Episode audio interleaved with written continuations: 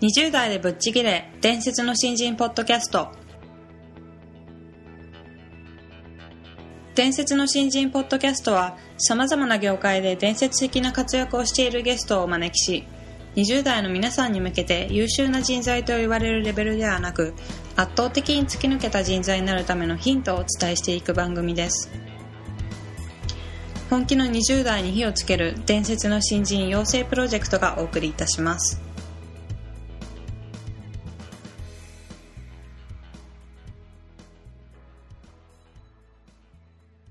皆さんこんにちは。20代でぶっちぎれ伝説の新人ポッドキャストへようこそ。ナビゲーターの多井かなです。伝説の新人プロジェクト小宮です。よろしくお願いします。どうぞよろしくお願いします。えー本日は出口春明さんをゲストとしてお迎えしているんですけども、はい。えー出口さんはあのライフネット生命という、まあ、革命的なあの保険会社ということで、えー今年に入って上場した会社なんですけども、はいね。今かなり注目度が高い会社なんじゃないかなと思うんでが、ですすね。まずは簡単に出口さんの経歴の方をご紹介させていただきたいと思います、出口春明さんは京都大学法学部卒業後日本生命保険に入社し企画部や財務企画部にて経営企画を担当また生命保険協会の初代財務企画専門委員長として日本協協銀行へ出向し金融制度改革保険業法を改正するなど生命保険協会をリードしてきました。その後日本生命ロンドン現地法人社長国際業務部長を歴任した後日本生命を退社。2006年にベンチャーキャピタルから出資を受けハーバード大学 MBA 卒の岩瀬大輔氏とともにライフネット生命保険を創業し代表取締役社長に就任。日本で独立系生命保険会社が創業されたのは74年ぶりのことで分かりやすく安く便利にを企業理念に挙げこれまでにない新しい保険のシステムを作り上げ保険業界に革命を起こしました。またライフネット生命は2012年3月に上場を果たし多くの人に注目される存在となりました。また出口さんは読書家としても知られておりご自身でも100年経っても後悔しない仕事のやり方常識破りの思考法など多数の著書を執筆され注目されています。はいといった経歴をお持ちの出口さんでしてあの私も実は以前セミナーの講演を聞いたことがありまして、うんうん非常に楽しみにしてきたんですけども。そうですね。そうですね。あの僕以前あの出口さんに営業しに行ったとかって。あそうなんですか、うん。はい。僕物をこうまあ売るというか、はい。うちのサービスを紹介しに行ったら、はい。帰りにはライフネットさんのあの営業ツールを預かって、おえじゃあ、はい。代わりに人探していきましょうみたいな、はい。うん、とってもクレーバーな人でしたね。ああそうなんですうね、ん、あの変なこうずる賢いとかそういう意味じゃなくて、はいはいもう地に足ついて、はい。きちんとロジカルにお話をされて、そうですね、うん、包み込はいまれてるイメージでしたね。うん、ものすごくあの丁寧なイメージもありますよね、うん、うん。ちょっと怖いですね、僕は。あらそうですか、はい。ということであの今回から4回にわたっていろいろお話を伺っていきたいと思いますのでどうぞよろしくお願いします。はい、お願いいたします。はい、それではあの出口さん、えーどうぞよろしくお願いします、よろしくお願いします。今回は出口さんをお迎えして初回になりましてあのチャンスの引き寄せ方が違うというテーマでお話ししていただきたいと思うんですけども、出口さんが意識していたことというか、まあ、そのチャンスって来た時にあの準備できている状態でないとそのままチャンスって逃げてしまうっていうおっしゃる方が多いんですけどもうん、そうです点に関して出ね準備よりも大事なことは、やっぱりオープンにするということですね。オープンですか？はい。はい、開くということです。はい。僕はだから、まあ、必ずしも例えば TPP がね、はい。いいとは思わないんですけれど、うんはい。その反対論者の話を聞いてると、はい、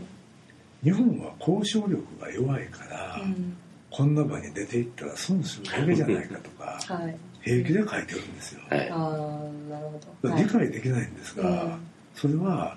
女性に声をかけられないから、はい。家に引きこもってるみたいな話。でするほど。はい。引きこもっててはい。交渉力がつくのかと。うん。そんなものを声をかけて振られて振られて、はい。初めて交渉力がつくのと同じよそううにね。はい。もし仮に TPP ではい。反対する人々が日本には交渉力がないからと本気で思ってるんだったら、はい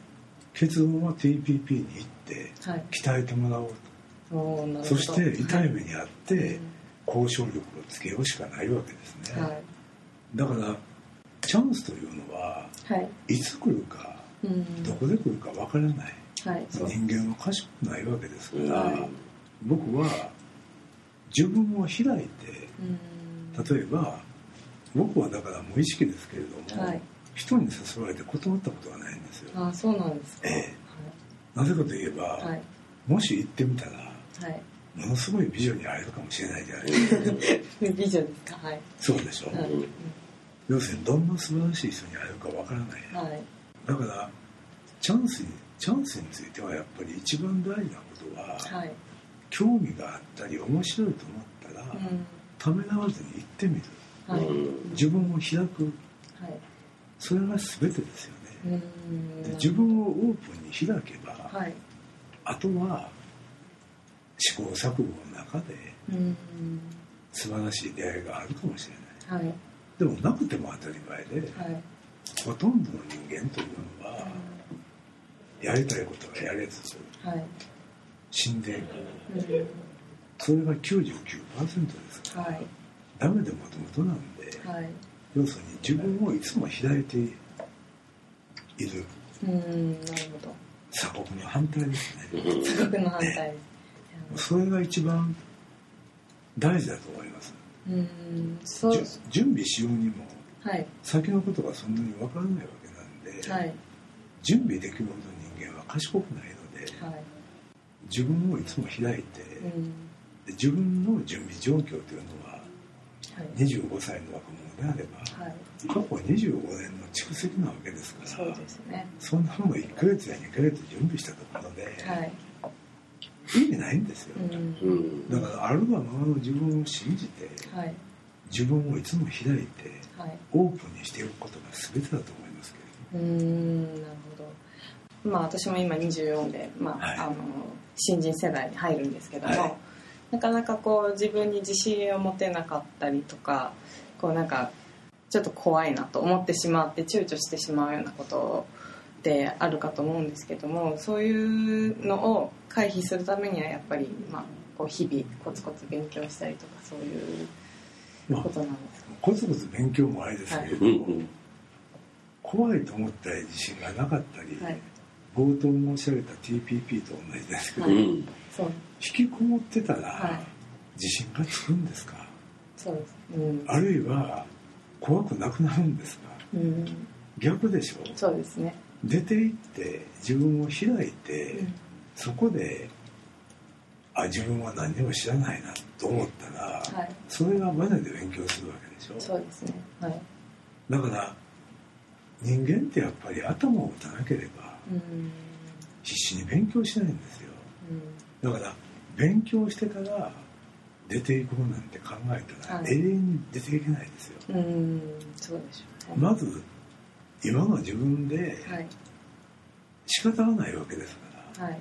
仮に過去勉強してなかったとしても、はい、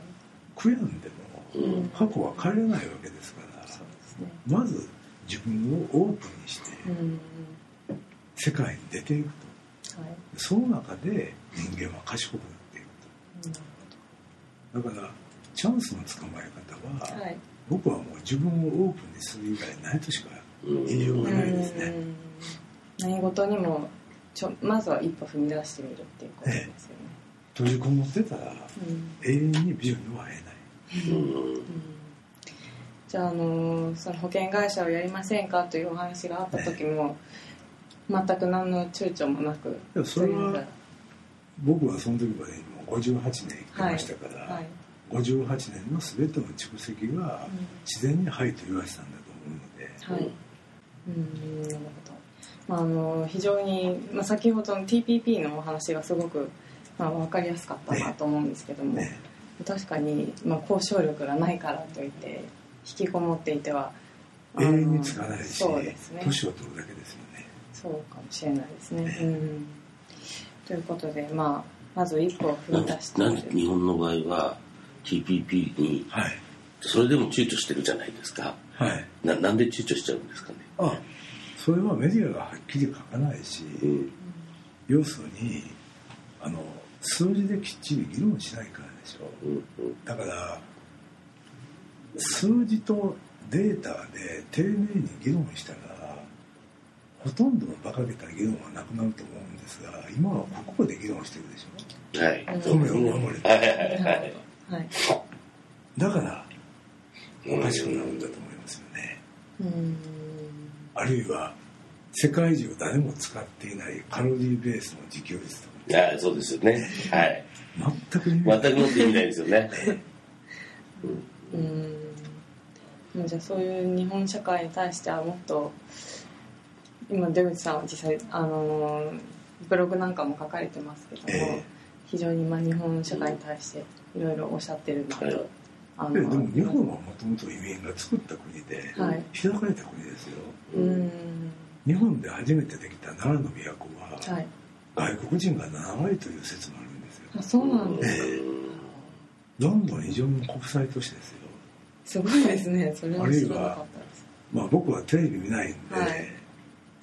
見てないんですけれど、はい、今の大河ドラマの「平清盛」はい、博多とか、はい、国際都市でしょ、うん、日本はもともと開かれてたんですよ。で開かれた時に豊かになってるんですよ、だって戦後の繁栄って、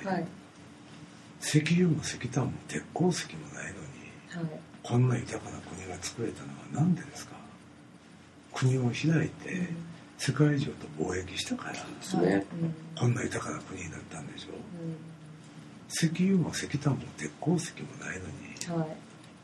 世界最大の自動車産業ができたわけですよ、うん、国を開いて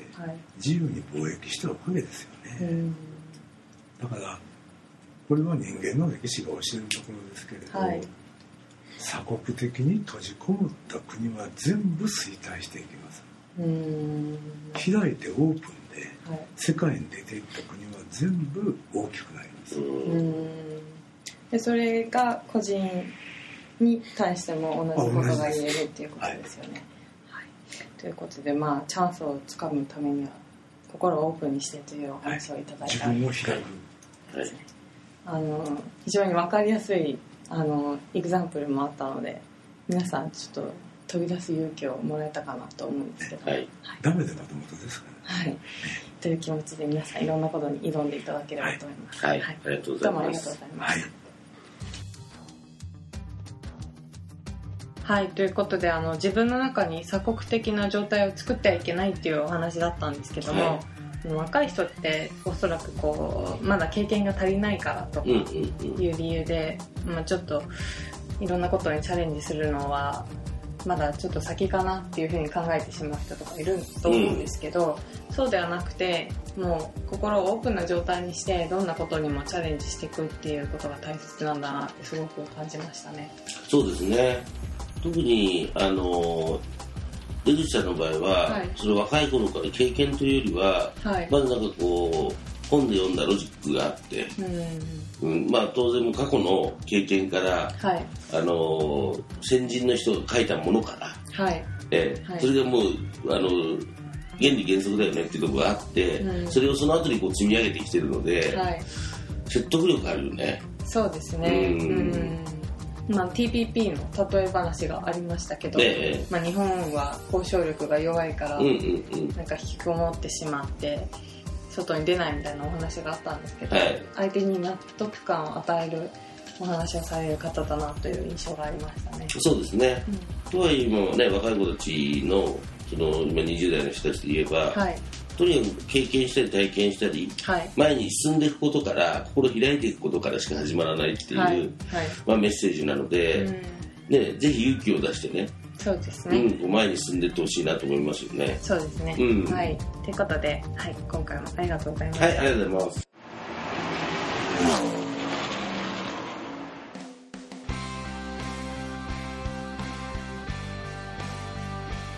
本日のトークはいかがでしたでしょうか？伝説の新人養成プロジェクトのホームページおよびに Facebook ページでは新人時代を誰よりも早く駆け抜けるためのヒントや講座情報など日々更新していますのでぜひ一度ご覧ください。検索キーワードは伝説の新人です。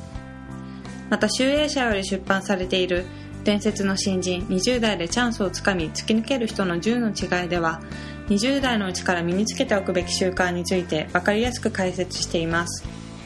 ぜひ皆さんも突き抜けるための思考や行動習慣を新人時代の今にこそ自分のものにしていってください